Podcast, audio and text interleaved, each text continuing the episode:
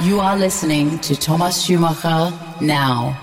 Welcome to the Now podcast. I'm your host, Thomas Schumacher. Thanks for tuning in into this episode, which is episode 41 of Now. And this is, by all means, a very special one because this, my friends, this is the final episode of Now. Yes, I know this comes as a surprise, and that's why it's important for me to let you in why I made this decision. As you can imagine, I spend a good amount of my time on the road, traveling to and from my DJ gigs across the globe. And, well, with success comes demand. Music wise, the last 12 months have been quite something for me, especially my last single, Stella, had such a huge impact on my booking situation. And so, well, my already busy DJ schedule is looking now even more packed. Well, that's great, and I'm super happy about it. But on the other hand, it leaves very little time for anything else. And so I had to choose between this podcast or music production, and that, my friends, that was a no brainer. Still, I'm sad to discontinue now. I've enjoyed a lot of aspects of doing this show, mostly the interaction with you. Having said that, the chances that I might come to play somewhere in your area in the future are better than ever. So please keep checking in with me. You know where to find me on social media. I want to thank every one of you out there for your support and for your dedication. You've been the reason why I put my heart and soul into now since the very beginning. And with this, I say farewell now, podcast. It's been a fantastic experience. Auf Wiedersehen.